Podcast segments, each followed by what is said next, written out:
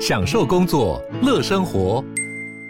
就算不在办公室，也能从容应对线上会议。HP Dragonfly 透过专业的 HP Presence 设计，内建降噪及会议快速键，搭配清晰的 Bang & Olufsen 音效，增强音讯及视讯功能。HP Dragonfly 顶级商务笔电，采用 Windows 11专业版，让您在会议中享有最佳的视觉和听觉品质。天哪，时间不够，事情老是做不完，怎么办？别担心，就让高效人生商学院每周陪你充充电，找到方法不抱怨。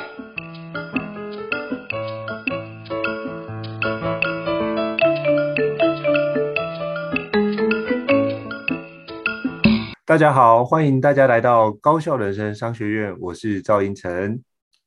我是电脑玩物的站长伊瑟。好，许多人想要达成梦想很多，而人生苦短，如何用相对高效的方式来进行，进而让人生丰富精彩？高校人生商学院跟你一起前进哦。来，接下来我要想请教伊瑟哦，我们今天要聊什么样的主题呢？今天我们要聊一个主题，是关于如何可以持之以恒的写作。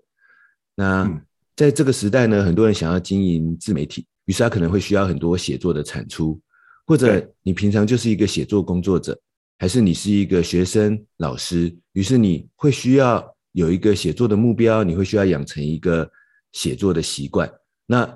胤丞是一个非常畅销书籍的这个作者，我自己呢也在电脑玩物上面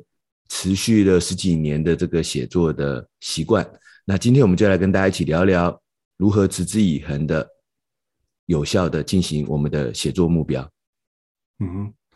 我觉得你才是最畅销的吧，因为你那个部落格电脑玩物部落格已经超过两亿多人次点阅，这才是非常惊人的状态。所以你是每天都能够持之以恒写作，因为我看你几乎都是日更的角度。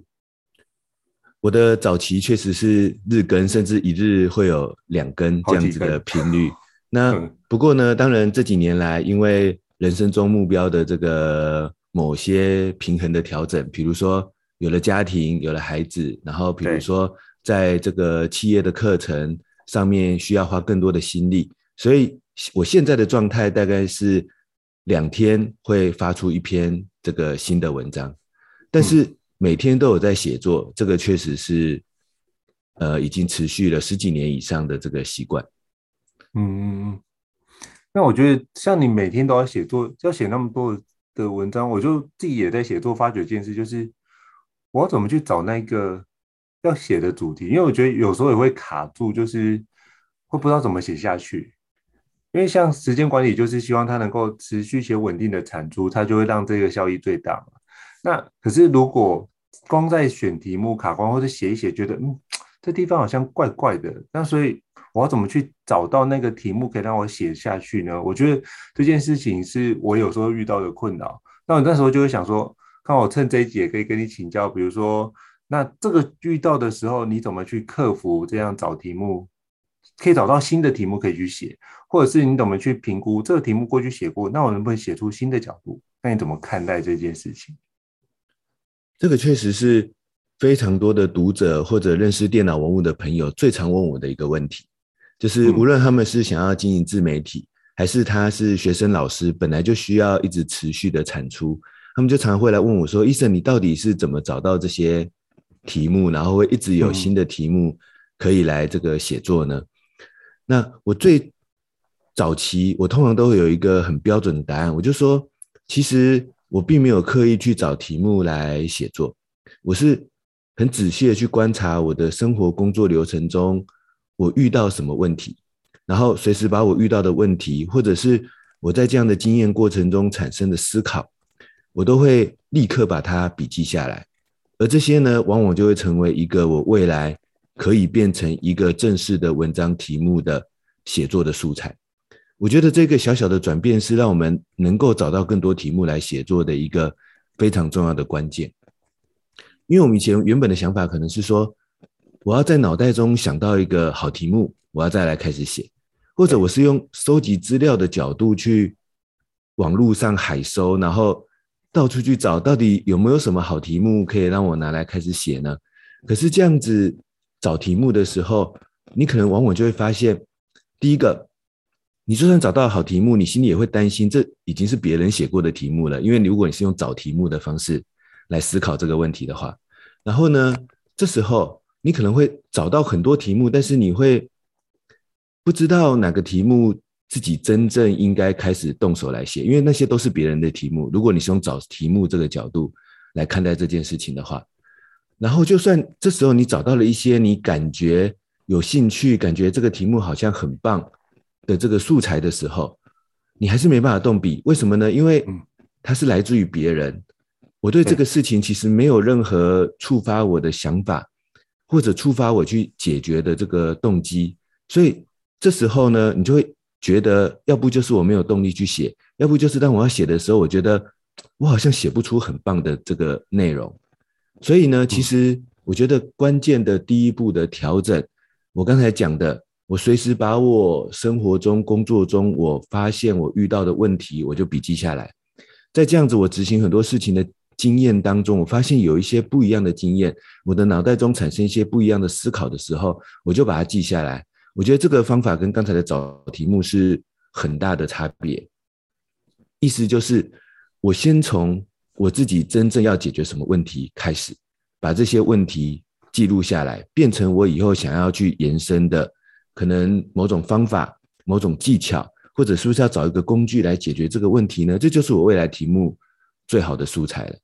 当我脑袋中蹦出一些这个思考跟想法，我先把它笔记下来。这对我来讲是一个新鲜的想法，它对别人是不是新鲜的，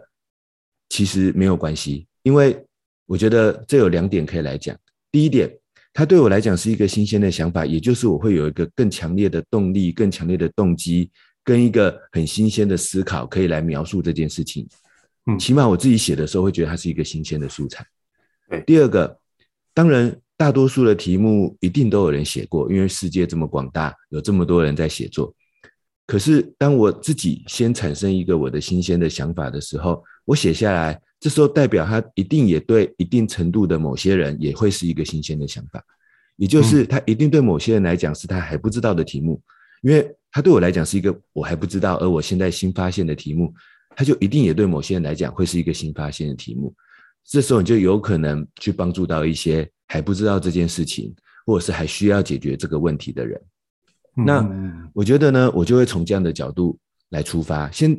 这时候其实最关键的一步，其实就是我们不要从那种一直收集资料、找资料角度来找题目，而是反过头来，我们不如先仔细的想想看，我要写的主题是什么。这个主题当然可能跟我的这个生活、工作某些我的实际实实际情况要解决的问题有关。我在这个过程当中，反而是回过头来仔细观察我们的工作生活，尝试从里面去找到、去发现某些我需要解决的问题，然后把它当做题目的素材来写，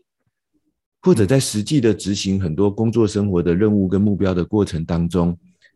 去仔细的观察自己有没有产生什么新的经验、新的思考，然后把它当做你的题目素材来写。我自己其实。常常常态性的累积，同一时间累积数百则以上，这样子，我觉得好像需要解决，对我来说好像需要解决的问题的题目的笔记，然后以及很多我产生的新的思考、新的想法的题目的笔记，这些题目呢，未来就是它都有机会变成这个文章素材的内容，而其中某些题目可能你我更有想法了，其中某些题目呢，我可能。呃，因为了某些更多的经验之后，我好像找到了一个对我自己来说有效的技巧、有效的方法，或者是如果你是学生老师，你可能是要研究一些论文，或者是研究一些计划。那其中有些题目呢，你最近想通了其中某些关键的环节，这时候就是可以把它写出来的这个时候。那反而在这个时候，我们再去补充一些可能别人写过的资料、别人写过的题目。我自己是用这样的流程来帮自己可以。一直找到新的题目来写，那这时候反过来说，嗯、我们的工作人生当中，应该会一直都有很多新的问题需要解决吧？应该都会有一直有很多新的经验，然后新的思考，值得把它写出来吧。那如果没有，嗯、如果有，那我们自然就有题目可以写了。那如果没有，我们要解决的问题其实不是找题目，而是如何为我的工作跟人生去创造更多可能是新鲜的挑战，可能是新鲜的目标。那你就会有题目可以写了。这是如果问问我说：“哎，医生，你是如何一直持之以恒的可以找到新的题目来写？”那我会从这个角度切入，来告诉大家关键第一步，我们可以怎么样去做一个改变。那不知道胤丞有没有什么样的回馈，或者是你有没有什么样的方法？我觉得你刚刚讲到，就是以解决问题这件事情角度出发，我是非常非常认同的。是因为，而且你最后又点到，我觉得一件事非常关键，就是这个区块，如果你觉得你自己没有新的产出或没有新的想法，很多时候是因为你周遭的环境没有让你有新的产出跟新的想法。所以应该回过头来看，就是是不是你目前的工作已经太顺手了，顺手到你觉得这件事情没有什么新的挑战，那我觉得这部分可以找到另外一个新的模式，让你去新的学习。那比如说像，嗯、呃，在现在，比如我们在做 podcast，就会有新的学习，就是那我就会很好奇，到底别人 podcast 怎么做会做得比较有效，所以我就开始去研究 podcast 这件事情。所以我觉得这个区块就对我来说就是一个新的内容，然后我就从里面去找出一些新的 content，然后。把这些东西就可以变成新的素材，把它呈现。所以我觉得这也是我的一个新的学习。所以，我就像你说的，就是素材其实都很容易找到。那我觉得找题目这件事情，就是你不要陷入 me too 的状态是很重要的。就是如果别人写过，如果写一样东西，那我就觉得别人写的很好，那你要超越他就变很难。就很像你看很多大师著作，我们都觉得哇，很多大师著作写的好好哦。结果你就发觉，你要动笔的时候，你的脑袋的标准就会呈现那个大师的标准在那边，然后你就觉得写一写，嗯，这东西写完之后怎么跟大师程度差那么多？能发表吗？会不会在关公面前耍大刀这样的感觉？然后就你就不敢发表了。然后第二个部分是你就不敢写了，因为你怎么写都不会写大师那么清楚嘛。那可能他举例案例又更多，那这件事情就很难往那个地方展开。这也是我刚开始在写，就是比如说。问题分析解决，比如说之前写拆解问题的技术的时候，我就遇到，哎，坊间这么多大师写问题的的书籍，那我写这本书到底有什么差异化？后来发觉，哎，其实这个部分是我自己的担心。可是大家更想要知道的是，就比如说，哎，明明这么大多的大师书籍在那边，可是他也不会去看，你知道吗？他可能觉得这件事情对他来说，可能我对我们来说是旧的知识，可是对他来说，可能是。一辈子没有看过的书就是全新的东西啊，所以不管这件事情是几年的方式，他都会持续。只要他愿意有新的人去看那本书，他就会对他来说就是新的知识。所以我反过头来用这个角度来看的话，那可能那一本书对他来说太遥远了。我能不能写一个更简单，然后容易让他入门，然后让他容易上手的方式，去跟他说明怎么叫做问题分析解决？我就用那个角度，就那时候跟医生讨论完，用这个角度来写的话，我觉得那心里面的负担就少很多，然后就可以从这样的角度去写。我就先把我的观点写出来，因为每个人做问题分析解决，一定有他自己的过去的背景跟独特的一个方式，那就把我实际操作的方式做出来，然后把那个东西有没有哪个环节是我们遇到的抗拒，或是哪遇到阻碍。那我发觉，其实处理问题最重要的是，我们先把心态调整好，想要真的去面对这件事，才不会去拖延。所以那时候就把战斗或逃跑这样的一个概念，心理学的概念放进去问题分解决的回圈里面，然后我们就做出来一个回圈的一个角度。那这有点像 PDC 的概念，把它整合在一起。那我觉得，哎，这件事情是过去的呃问题分解决书不会提到的环节。那我就把这样的观念把它放进去，其实在某程度也把。专案管理跟问题分析解决，以及我如何做心理韧性跟心理强度的东西，把它结合在一起。那这件事情就是过去没有我创造出来的一个新的东西。可是你问我说里面是不是全部都是创造？没有，里面很多的 content 都是过往大师或是其他问题分析解决专家们发明出来的方法论。那我觉得我只是在站在巨人的肩膀上把这件事再往前推进一点点。那所以基本上不要去期待一步有非常大的跨越，而是我能不能透过这件事情分享，是我整理出我过去有没有什么相对比较好的做法，然后在这边延续跟大家讲。那你问我说我会不会推翻我自己的做法？我会啊，就是很多时候做完一段备课哦，这个框架是可以的。可是你隔几年之后再回来看这样框架，你会觉得这样框架不够成熟，或是思考的不够全面。我可能又写了一个新的框架，然后把旧的框架再把它重新调整过。那这件事情就会从里面看到我自己的一个进步。所以我觉得，就算是旧的素材一样，或者新的看见，那我觉得这件事情是是不一样。就像刚开始我们做时间管理，可能都会想到是时间管理的，比如说。呃，时间管理矩阵，以重要不重要、紧急不不紧急来做分类，我们就先聚焦在那个技术的层次。可是当这分完之后，你会发觉哇，使用过很久之后，你会发现其实到最后要管理的不是那件事情，要管理的反而是我们的注意力。那我们的注意力这件事才是关键。那我们注意力什么？就是能量。所以你到最后就会从。时间管理在管理事情，变成在管理我们自己的能量。那这件事就是不同的观点的转换，或是透过我们的累积的转换。可是如果你一开始跟他说这个部分时间管理就是管理能量，他就觉得嗯，这个老师怪怪的，怎么开始讲身心理的东西就出现。所以我觉得那个是他对于那个领域的内容的理解程度，以及他实际的熟悉程度，会决定他到底对于什么样的素材是他讲的。适不适合的问题，那你问我哪一个比较适合？都写得很好啊，只是目前的他的程度，用哪个角度比较能够接受这件事情？所以我觉得，就是只要能够写出来的内容对别人有所帮助，或是写出来的部分是我们自己的痛点，那这个痛点会不会也经常遇到？比如说像持之以恒写作这件事，就是很多人问你的痛点，也是我的痛点。那我相信，只要一点我想要写作，就会卡到，哎、我这样写可以吗？这样会不会都跟大家一样 me too？那这个就是你的痛点。那我们就是透过，你是透过观察，那我就是透过什么？我都会是看看，那我自己，我就回过来梳理我自己的工作流程，在哪个地方我觉得还可以再增加的，或者是我可不可以去尝试应用到一些新的领域里面去？比如说像心智图。我除了用在会议里面，用在工作上，还可不可以用在比如说出国旅游，就整理出出国旅游清单，每周工作每周工作清单可不可以就做一些？那我就在思考，那心智图还可以延伸用在哪些领域里面？那我就要把那些延伸领域给想出来，我就想想看，那我的生活中如何去把这件事情做展开？那我就回过头来看看，那我的目前生活中有哪些事情去做？那比如说。这个是其中一件，那还有什么？比如说定期的采购清单啊，我怎么去归纳这件事？定期采购清单，比如说我们常买的哪些物品啊，什么时间你要去哪个地方啊？如果它是一个常态性的东西，其实就会，就我可以把大的表单写完之后，再去写小的表单，那就会让让我自己的生活更加精致化。反正这些东西要照表操课，你就把这些东西做完之后，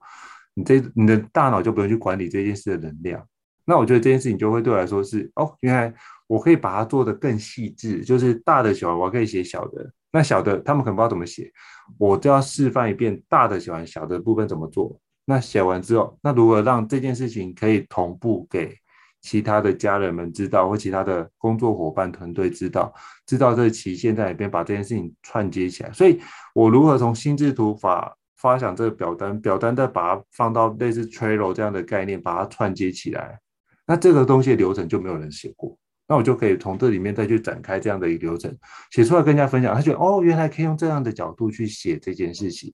那他觉得这件事情就会是一个不一样的可能性。那我觉得，哎，我也写出一个新的内容框架，甚至我如何用心智图法去做呃回顾或检讨，如何做复盘这件事情把它展开，那这也是另外一种角度。那我觉得这件事情是，我就用这种方式去写，然后发觉，哎，这个还蛮好用，就是。比如说像复盘这件事，就我每次问到很多人，他都说来问跟我聊聊，他目前问题卡关或者是职涯发展卡关怎么办？我就跟他说你，我就把那篇文章贴给他，就跟他说你要不要考虑先做一下复盘，做一下两个月或三个月，我们再来对谈这件事。因为很多时候你觉得职务卡关或是人生卡关，是因为你都在用一样的方法做一样的事情。那你有没有思考做出不一样的方法，然后才会做出不一样的成果？所以就他转换了之后，他就会发觉，哎，这件事情他可以有每个礼拜检讨一次，他就知道哪个地方要做优化。像之前有个伙伴来就问说，这个部分他工作，他觉得他老板没有给他新的刺激，或没有给他更多空间，所以他觉得这个东西没有做，都觉得这个部分没有发展的没有发展性。我就说你要不要考虑先把你的工作在哪个地方可以优化调整？你就不断的把它优化调整，让自己的部分就是这个东西都做得更好，或者他可以延伸，可以多做些什么。然后他做了三个月之后，他跟我说他不会离职，因为他老板看到他做的非常非常努力，要帮他升呃加薪，然后升职。那我觉得这件事情就是一个另外一个角度去看，所以我觉得反而是你如果聚焦在你这个部分范畴，你要不要把它扩大一个视野，就是你用更高的角度去看看你的工作，如果放大你的。上呃前手跟后后手，或者是你的前上游跟下游，如果把这件事串接起来，那这部分你就会形成一个立体框架的一个流程，就不是在管你自己，你要管理的是你周遭的利害关系人，把它梳理清楚。那这样的话，其实会让整个的角度更扩大视野来看待这件事情的话，你就发觉素材就在你扩大的部分，就是如何顺利扩大这件事情上，可以找到非常多的素材。所以这是我从你刚刚的。讲的内容，我想要补充的 echo 这样子，嘿，好，那我又要来做帮大家做一个梳理跟总结了。好，我又归纳出了三个步骤，等一下来跟大家分享。我们看到新的题目的时候可以怎么做，于是你就源源不绝的这个写作素材。那不过呢，我还是先总结一下我刚才跟应成我们两个人分享的第一个关键点，我们还是必须从自己身上先去发现问题跟观点。嗯，我觉得这一点是很重要的。那我们自己的工作人生当中，一定充满着很多问题跟观点，不用担心它不是大师级的问题或观点，因为就像一个新进的员工，他需要的是一个刚进公司一年的人来教他怎么融入这个公司；一个在公司两三年的员工，他准备进阶到主管职了，他需要的是一个中阶的主管来教他怎么当好一个新手主管，他不需要老板来教他，所以，嗯。意思就是，我们不用担心我们的题目跟观点不是大师级的，因为一定有跟我们处在同一个层级、同一个需求、同一个情境底下的人会需要我们的解决办法的。所以呢，嗯、我们不要担心我们的题目不够好的这件事情，只要它是发生在我身上真正的问题的解决，跟我真正的观点，那我可以告诉你，它绝对就是一个好题目，它绝对就是一个有人需要的题目，只要它真正发生在我身上。除非我是抄别人的，除非我是只是找素材，然后把它这个硬写出来，那那这这就不一定了。然后应成刚才呢有一个分享呢，则是说这个我们可以用扩大自己的视野的方式，或者是我刚才讲的帮自己找一些新挑战、新目标的方式，去挖掘出我觉得好像原本没有看到的那些问题跟新的观点。那在这样的过程当中，我们就会看到一些新的题目，或者有时候我们就真的是读别人的书，然后看新的文章，然后我就感觉我就看到一个题目，看到一个素材，好像可以写。那这时候如何让它变成一个真正可以写的题目呢？我觉得从刚才我跟胤丞的分享的这些实际的案例里面，我觉得又可以归纳出三个步骤。就当我开始看到一个新题目了，它可能是一个问题，它可能是一个观点，它可能是别人。提出来的问题或别人的一篇文章中的某个我有感觉的观点，这叫做看到一个新题目的时候，我觉得可以从三个角度把它写成你的文章或者是你的内容。第一个步骤就是我怎么理解它，因为就像刚才胤丞提到了我们一起合作的拆解问题的技术这本书，在这本书里面，胤丞老师呢融合了很多这个经典大师的这个问题解决方法。那这个过程当中呢，第一个阶段，胤丞老师说：“哎，有这么多大师的方法，可是别人阅读他不一定能够理解，或者是不一定能够有效的梳理，或者是不一定能够化繁为简，把它变成一个具体可行的步骤。但是应成老师是一个很会拆解这样的过程的人，很会这样子重新梳理别人的想法，然后把它化繁为简的人。这个就是应成老师怎么理解。那有时候，比如说我看到一个新的数位工具。”它的官网有很多功能的介绍，但是它的功能介绍不一定每个人都看得懂啊。可是可能我自己在用这样的工具过程中，我在理解这样的方法的过程中，我会有自己的一套理解的逻辑，而这个理解的逻辑会帮助某些人。哦，他终于看懂那个官网的说明，这个工具到底要怎么做。嗯。我们都在读一本书，我的理解跟你的理解不同，有的人看那本书怎么看都看不懂，但是我把它转化成我的理解之后，说不定。跟我有一些同样的情境、同样的问题的人，他就看懂那本书了。所以我觉得，当我们开始找到一个新的题目的时候，我们可以做的第一步骤，我们不一定是说一定要想出一个比他更厉害的方法，因为那很难。但是我们可以写什么文章呢？嗯、我们可以写我怎么理解啊？我怎么理解它？我怎么让这个东西变成我可以很轻松的认识？然后我怎么解释它？我怎么理解？这就是一个你可以写的文章的这个内容了。没错。然后我觉得第二个步骤是，那我怎么做？比如说有一个工具，那这个工具他说要解决一个问题，那我可不可以做出一个范例让大家看它到底实际会变成怎么样？因为老实说，那些软体工具官网找的案例都是太完美的案例了，一般人做不出来的，的一般人不会不会做成那样的。所以，那真正的人会怎么做出真正的案例呢？我怎么做？或者是你看到一个方法论的东西，你看到一个这个理论性的东西，但是它可能是要解决某个问题嘛？那我就把它带入到我真正的呼应的问题上。那我是怎么解决的呢？在这个解决过程中，这个方法我是怎么用的呢？就是我怎么做。所以，嗯，你不是硬去想题目跟内容，是你就是我就是试试看，然后做出一个案例，那你就很单纯的介绍一下，那我是怎么做的。其实这就是一个很多人需要的文章内容了。所以第二步我怎么做？第三步，那这个当你有了我怎么理解，我怎么做之后，我们就可以晋升到第三步，你又多了一篇素材，一篇题目可以写，那就叫我怎么应用。就像嗯，拆解问题的技术到了最后的阶段。应成老师是从他心理学专业的背景，从要战要逃这样的角度，把它应用成一套更有体系的完整的拆解问题的这个循环的流程。我怎么把它活用？我怎么把它延伸的应用？大家看到的都是专案管理方法，应成老师怎么可以把它应用到人生的某种目标的解决上呢？这就是你的延伸应用嘛。大家看到的 Evernote 好像都是一直在收集资料。可是 Esa 怎么把它变成一个专案管理的软体呢？哦，这就是我的延伸的应用。所以每个人都你都会有一个别人可能没有想到，别人可能没有意识到你的延伸的应用。但是你这样延伸应用之后，发现对你有帮助，那就值得把它写出来。它的一些变化，它的一些延伸之后的不同的内容、不同的技巧。那所以呢，这三个步骤就可以让你的题目源源不绝了。那这三个步骤的之前的第一个关键是，先从我们自己身上去发现问题、发现观点，然后接下来三个步骤，第一个我怎么理解这个题目，第二个步骤我怎么做出一个范例，第三个步骤我会怎么样去延伸应用它。如果你可以掌握这样子的流程，我觉得基本上不是没有题目可以写，而是没有时间把它全部都写出来。就像我有常常累积的数百则的题目，大多数都不会写出来的。为什么？因为也没有那么多时间。然后当然，其中有些可能也不一定值得写，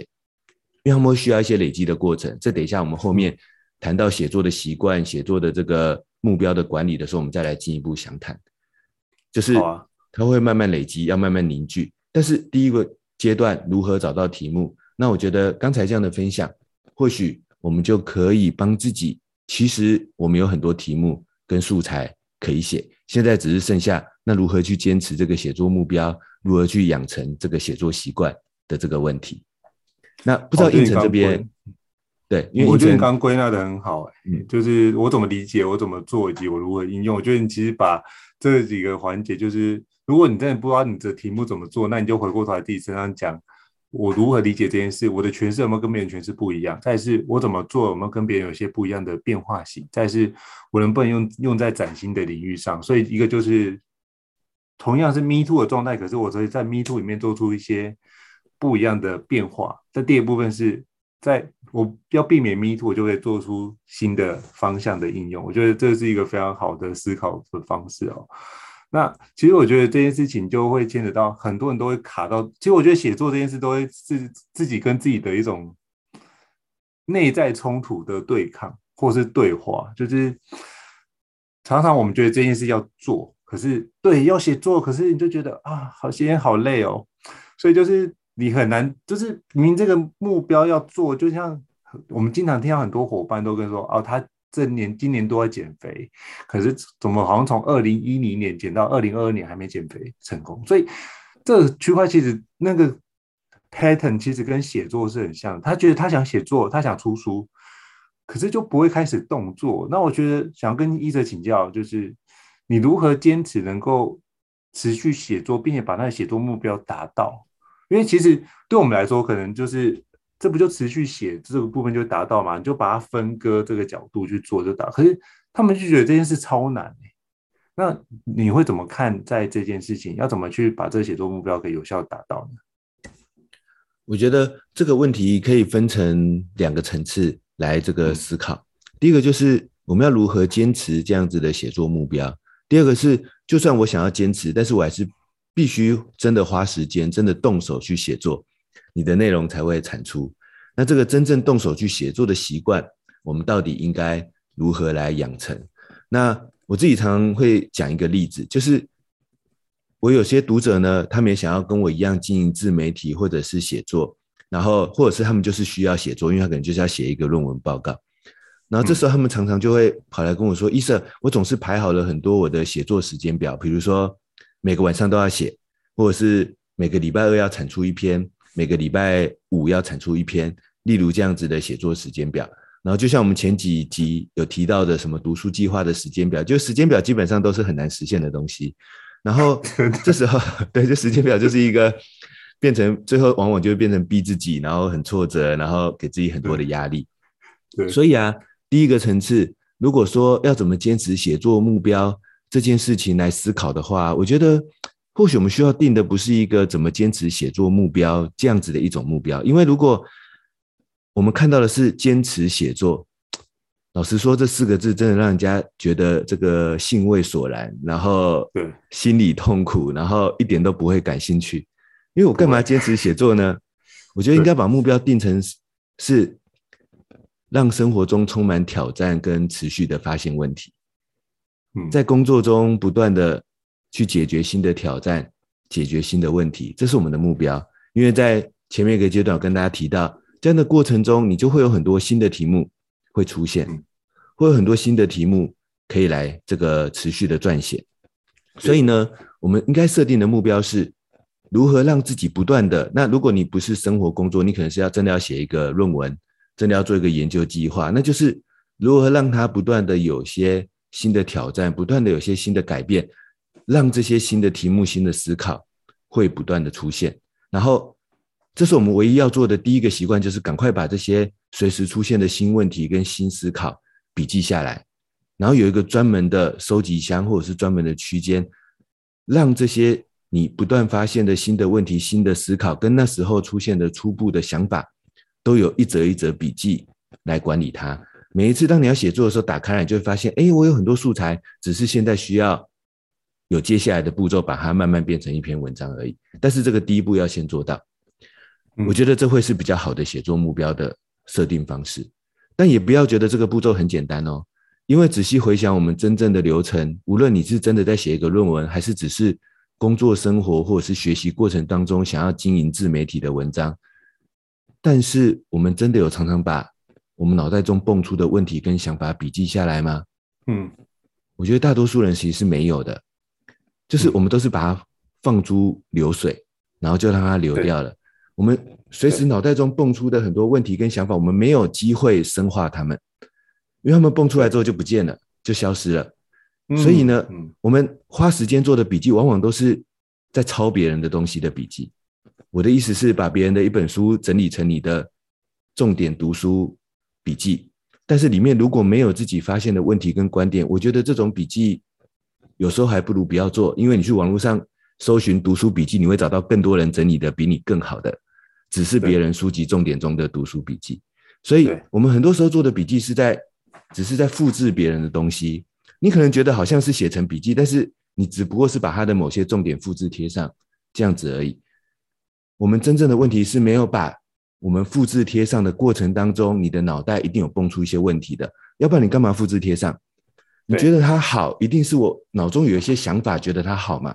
我们真正要写的是那些我为什么要复制贴上呢？我那个背后的问题跟想法是什么？我们要把它写下来，这是让我们坚持写作目标的第一步。因为当你多做这一步，你就会有很多题目可以开始写了。但接下来我们就会进入第二个层次的问题。好了，我现在有很多现在很初阶的这种好像可以写的题目，好像可以写的想法的笔记了。可是我要怎么把它写出来呢？我是不是要开始排很多时间，刻意安排这个写作的时间去把它写出来呢？我觉得最后的写作确实，我是我觉得是需要安排一个刻意的时间去把那一篇文章最后的写出来。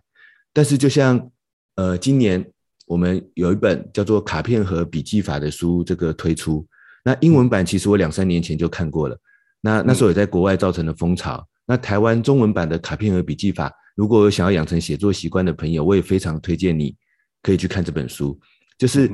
它会它可以改变我们这个所谓写作的这件事情。那我自己回顾我自己的写作习惯，我发现。也确实可以呼应他讲的那一个逻辑，就是我的第一步往往不是从我要写一篇文章跟一篇这个报告或者一篇论文开始的。如果说我们现在的想法是说我要养成一个写作习惯，我有题目了，我现在决定我要安排礼拜三晚上七点到十点三个小时的时间，去把刚才前面那些阶段我产生的那一个题目。可能现在有一些问题点，有一些想法，然后把它写成一篇完整的文章。如果我们是这样安排的话，我们就会是依靠几率才能写得出来。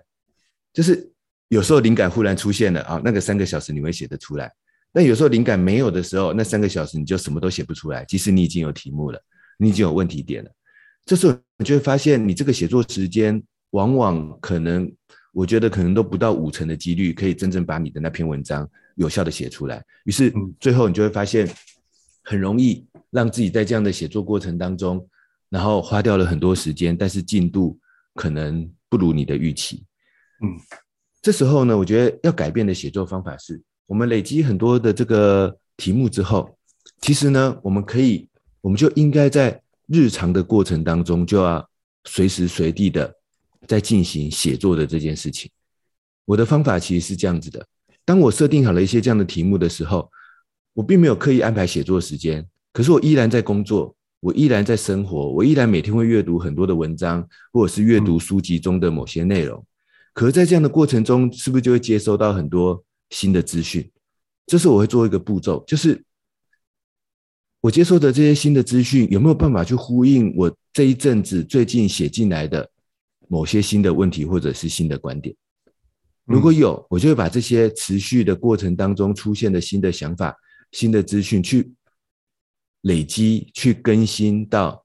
最近我写出来的那个问题或者是想法的这个笔记当中，让那一个问题跟想法的笔记慢慢累积更多的内容。因为一开始可能只是一个描述问题的一两句话，在这样的过程当中，比如说我今天读到一篇文章，我忽然启发我说：“哎。”我前两天写下来那个问题，好像这篇文章有有所呼应，我就截取这篇文章的某些重点，贴入前几天的那一则问题笔记当中，然后再写下我我获得的启发是什么，就是把我自己的想法也写下来。于是这样子，那篇文章不就那篇那则笔记不就多了一些内容吗？对。然后可能我在读一本书，看到有些方法，他忽然启发我说：“哎，这好像又跟前面几天我想到的那个问题。”又有了一些资料的那一则笔记有点关系哦，我就把现在这本书的我启发我的那一两步的方法，把它写进前两天的那一则问题笔记当中。然后当然更好的是把它改写成我要去解决那个问题的某几个我的步骤。然后这时候我可能想说，哎，那个这这个问题我要不要试着解决看看？我要不要试着在我的这个生活工作上看它是什么样的问题，来实验看看，来测试看看。然后这个实验测试的过程中会不会产生一些经验？我就把它补充回那一则问题的笔记。那在这几个步骤过程当中，你不觉得我们就写出那篇文章的内容了吗？那现在我就是帮自己安排某一个时间，可能有空档的时间，甚至都不用刻意的安排。比如说，哦，今天晚上大家作息比较早睡觉，就是比如说小孩然后提早睡觉了，诶，我发现自己有一个小时的空档，我就把它拿出来，然后。那篇文章拿出来，利用这一个小时的空档，把它最后真正写成一篇文章。这个是我养成写作习惯的方法。而这样写作习惯的方法呢，就会帮助我说，在这样的过程中，从那些原本数百则的只是快速笔记下来的题目跟想法的笔记当中，慢慢在我正常的工作、生活、学习的流程当中，因为这样子不断的叠加一些新的资料、一些新的想法、一些新的技巧，以及一些新的自己的实践的经验。于是，其中有某几则笔记，慢慢的推进到百分之六十、百分之七十的内容的进度了。这时候，我就把这些笔记称呼为真正的写作任务笔记。嗯，这些真正的写作任务笔记，我会在这样的过程中，总是可以同时累积了十几则以上这样真正的写作任务笔记。我并没有刻意一定要写哪个题目，刻意一定要写哪一篇文章，并没有一定。但是呢，在这样的过程当中，我会同一时间慢慢累积出十几则已经快要写完的写作任务笔记。他们可能是不同的问题、不同的方法，但是在之前的累积跟实践当中，它已经慢慢有了六七成的内容了。那这时候，如果我真的有时间，真的想要开始来写作的时候，我就从里面挑一个题目来把它写完。或者是，如果这时候你真的为自己刻意安排时间，比如说你真的刻意为自己每个礼拜二、礼拜四晚上空出两个小时的写作时间，但这时候这个写作时间真正要拿出来写的笔记，不是那种前面那个数百则只是有一个问题点，只是有一个单纯想法的笔记。如果是我们是拿出这种笔记来写，两个小时是永远写不完的。我们的写作就永远都卡关。我们要拿出的是那些已经变成真正写作任务单位的笔记，在这两个小时里面把它写完。那这是养成一个写作习惯的方法。而这个写作习惯方法呢，最后提醒一个很关键的一点，就是，所以我们很多人在写作的过程中会卡关，写不出来，是因为我们等到写作时间才开始写。那这样当然绝对写不完。因为我们到了写作时间，脑袋都还是一片空白的，那这样怎么写得出来呢？那这样永远都写不出来啊！而且我们会更加的焦虑，那一旦更加的焦虑，就更加写不出来。对，但是你要写的内容，其实它随时就出现在我们的脑袋当中，随时就出现在我们真实的人生的经验当中。我们要随时把它累积下来，累积到呼应的那一则问题笔记，呼应的那一则想法笔记当中。我们随时都在累积这些素材，让这些笔记自然而然的慢慢长大。于是，当我们真正进入写作时间的时候，我们是从六七成的成果开始写，只是要把最后两三成的内容补完，这样子就可以了。这样子才会有办法真正的养成一个这个有效的写作习惯。那这个写作习惯，随时在写，随时在累积内容这件事情呢，我觉得其实也不用我们花很多心力心力去刻意安排或者刻意养成习惯。为什么呢？因为我的经验是。我们只要前面那一个设定写作目标的阶段，是从我去发现工作生活或者我要聚焦的某个研究主题的问题点有哪些，新观点有哪些，然后随时把它笔记下来。我们先聚焦这件事情，我们自然而然在接下来的工作生活习惯当中，就会找到随时产生新的可以呼应的笔记的这个点了。因为如果我们先把那个问题点写出来，我们在脑袋当中其实就会。一直意识到有这个问题存在，于是这时候当我们去看一些新的资料，产生一些新新的经验的时候，我们就会更容易的去意识到说，诶，他好像跟我最近在思考的那个问题有关哦。甚至从心理学的角度来说，我们先有一个难解的问题，我们先白纸黑字的把它写下来，让它变成心理的一个在潜意识当中一个悬而未解的问题。这时候呢，它留在我们的心中。我们其实就算那个意识当中没有意识到，但是潜意识当中这一个问题点其实是存在我们的心里的。这时候呢，反而我们会在各种接下来的真实的实践当中，他会自己心里的状态会不自觉的就把那些经验跟这个新发现的资料去呼应那一个我心中悬而未解的问题，你反而更容易找到这样的解答。这就是为什么很多作家他们写不下去的时候要去散步嘛，因为你写不下去的时候硬写还是写不出来的。但是那个，但是你那个问题要先出现哦，就是你要先有写不下去的时候，你要先出现那个写不下去的时候，那个就是我刚才前面讲的问题点，我还没办法解决的问题。那问题点要先出现，并且我明确的意识到有这个问题点存在，但是我可以先留在心里，然后我去做其他的事情。但这时候你就会发现其他的事情、其他的资料。其他的经验会帮助你去触发那个悬而未解的问题点的可能的解答，但是关键是前面要先有问题点，所以我说这不一定是要一个刻意养成的习惯，但是呢，前面那个步骤真的很重要，我把我到底发现什么问题，我要解决什么问题，我有什么新的观点，我自己要先具体的把它写下来。这时候这件事情才会留在我的心里，于是我后续的实践、后续的其他的学习，才有办法去呼应它，它有它才有办法长大成一个真正的写作的任务的单位。然后我刻意安排的写作时间，才有可能利用那个一个小时、两个小时的时间，真正把这个题目把它写完。这是我自己养成这个写作习惯的方法。那不知道应成有没有什么样的技巧？或者有没有什么样的回馈？我觉得你刚刚讲的那就是要问题意识这件事很关键。其实你刚刚提到，就是比如说你让我想到那个村上春树，他有写过一本书叫做《成为身为职业小说家》。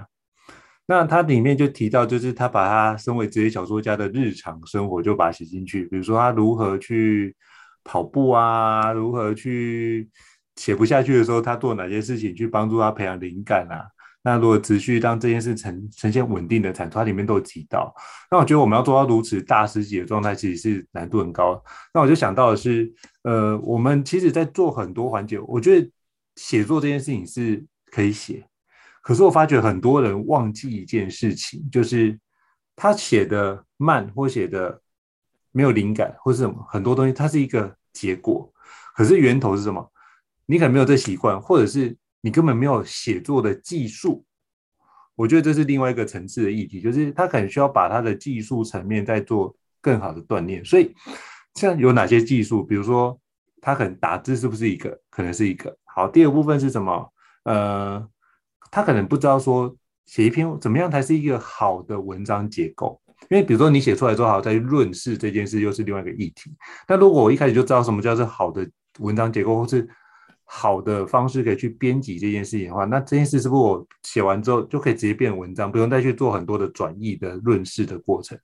那我觉得很多的转译的论事过程会让他直接放弃写作这件事。比如说，像我每次就是改稿完后，就是所谓的修稿的状态，那个部分其实都是都都是蛮辛苦的过程嘛。那可是很多人就是会在这个地方得卡死，那我觉得这部分或许甚至他可能不知道说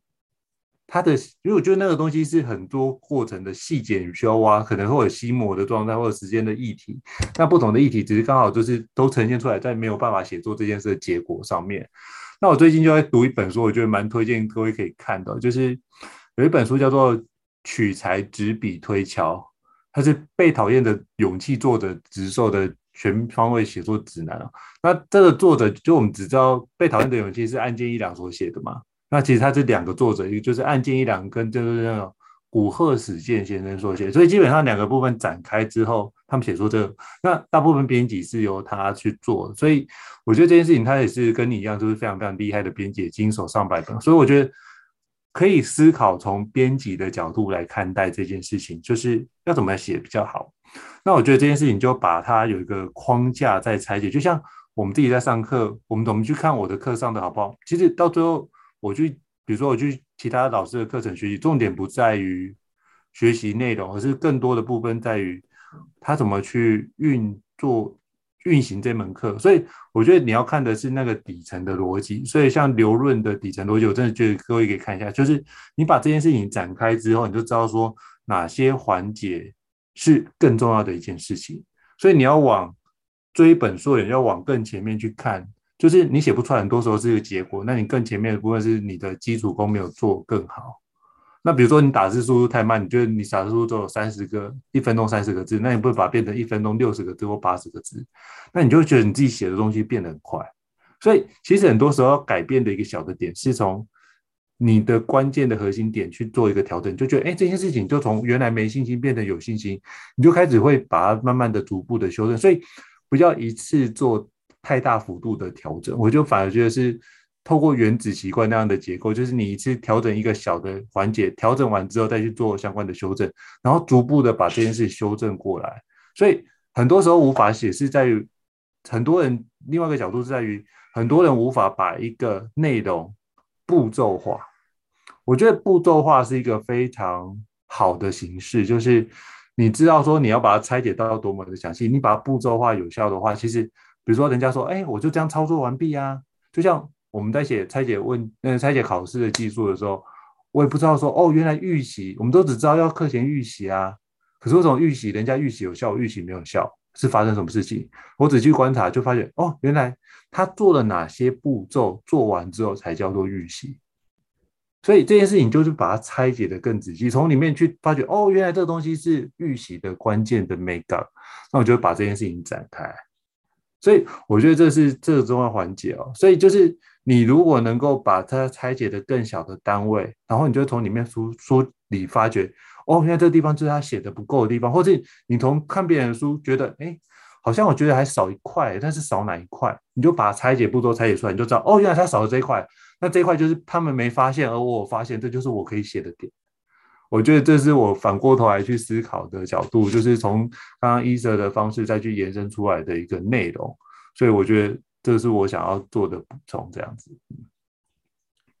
好，那我们在这一集里面呢，跟大家聊了如何持之以恒写作这个题目的几个观点。第一个观点就是，我们应该先从找到自己的问题，找到自己。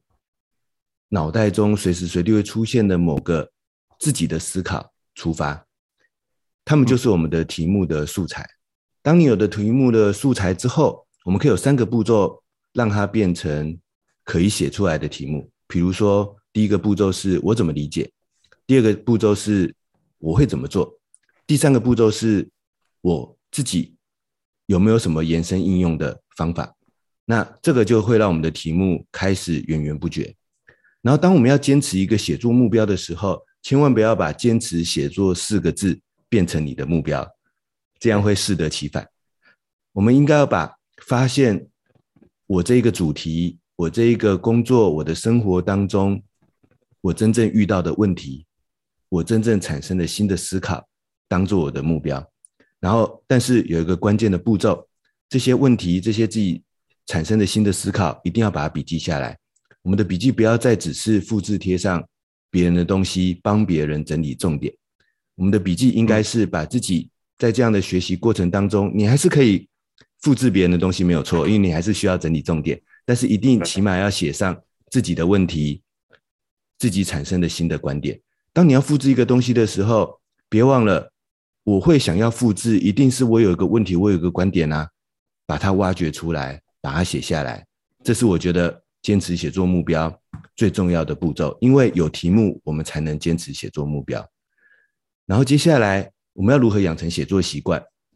这是我们这一集最后的一段的分享。那我从所以呢，当我们一旦设定问题，一旦设定这样子的自己想要进进一步深化延伸的观点之后，我们就是自然而然的会在我们接下来的学习。并且实际执行工作跟生活，或者是实际执行某个研究的过程当中，发现很多新的资料，发现很多相似的问题，这时候我们就可以去跟前面的已经写下来的问题跟观点去结合在一起。也就是写作不是从写作时间才开始的，是随时累积在我们日常的发现、日常的这个经验当中。但是我们一定要先前面有设定出问题，我新出现的东西才有办法去跟它结合。一旦结合，我们就慢慢累积出了一个已经有六七成内容的写作任务单位。这时候，我们再安排一个写作时间，把最后两三层的内容把它具体的写出来。然后，或者就像应成刚才讲的，一篇文章它其实有很多个部分，很多个结构，我们可以分成很多个段落来把它分段的完成。我还想不到这篇文章的这个题目的结论，但是我会想写这个题目有没有一个开场的问题意识呢？那我就先写好问题意识就好啦。嗯，这个题目我本来我可能设定有两三个步骤需要解决，但我现在只想清楚一个步骤，我可以只写这一个步骤就好啦。对，我就利用各种零碎的空档，随时随地的时间，当下有想法的时候就把它补充进去，慢慢累积出一个已经有了一定程度内容的写作任务单位。这时候安排写作时间，安排写作习惯。才会是有效的，而这就是我们养成持之以恒写作的这个方法。然后从刚才的讨论，应成最后的补充，我们或许下一集之后的某一集可以再来讨论看看。当我具体真的要写的时候，那到底如何写出一篇好文章呢？嗯，可能已经有一些基本的内容了，可是我可能在最后的结论或在某些关键环节还是会卡住。有没有什么具体的这个写作技巧呢？或者是把刚才前面讲的这些素材、这些内容，真的组合出出一篇大家读得懂而且有帮助的文章呢？或许我们之后某一集可以再来讨论看看这个写作技巧的问题。那我们今天呢，这一集是不是如何持之以恒写作，就跟大家分享到这边。好，谢谢伊瑟哦。好，那这部分就是我们今天的一个分享的内容。当伊瑟非常贴心帮各位再重新整理过一次的重点区块，让各位可以更好吸收。那如果就是我们就是从之前伙伴在留言里面提到的题目，我们今天就把它做成一集给各位分享。所以，如果你对于任何比如说，在高校人生商学院里面，你遇到什么样人生的瓶颈，或者你有期待我们要聊到什么样的内容，我们会陆陆续续把它变成我们后续的节目，所以可以欢迎各位可以敬请期待哦。那如果你觉得高校人生商学院对你来说是很不错的话，可以麻烦帮我们在 Podcast 上面平台帮我们留言五颗星，并且给我们更多的支持跟鼓励哦。那如果你对于有什么题目想听的，都欢迎帮我们在留言处，我们都会收到，然后做成节目跟各位伙伴分享，好不好？好，以上是我们这一集的相关的内容，非常感谢各位收听高效人生商学院，我是应成，我是电脑玩物的站长伊瑟，那我们下次见喽，好，拜拜。拜拜，大家下次见。